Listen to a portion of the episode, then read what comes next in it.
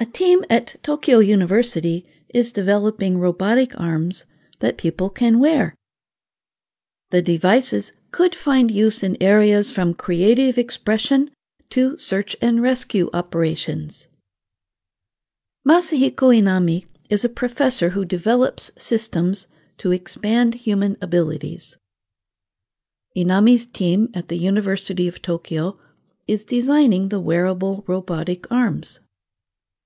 The team is developing a series of technologies rooted in the idea of Jizai. It is a Japanese idea that he says roughly means the autonomy and the freedom to do as one wants. The aim is to create something like the relationship between a musician and an instrument. Inami said, lying somewhere between a human and a tool, like how a musical instrument can become as if a part of your body. Inami says the idea came to him when he thought of traditional Japanese puppetry and a short story by Yasunari Kawabata. The story is about a young man who borrows a young woman's right arm. Inami said, The robotic device is not a rival to human beings, but rather something that helps us do as we please. He added that it was like a bicycle or e bike. It supports us and can unlock creativity.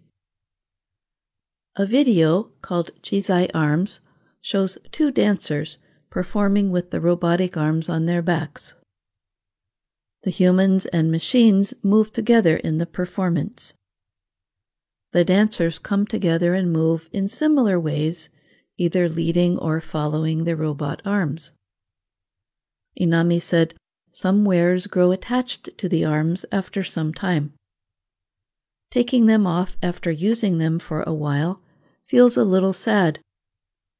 That's where they're a little different to other tools, he said. But Inami added that the possibilities for the robot arms go beyond turning a short story into real life. He said such machines could help in search and rescue operations. He wondered if similar devices could be used to fly or perform sports in the future. In the future, we might see wings growing out of people's backs, or drones attached to people. Maybe someone will come up with a sport that requires six arms. Or invent a new type of swimming, Inami said.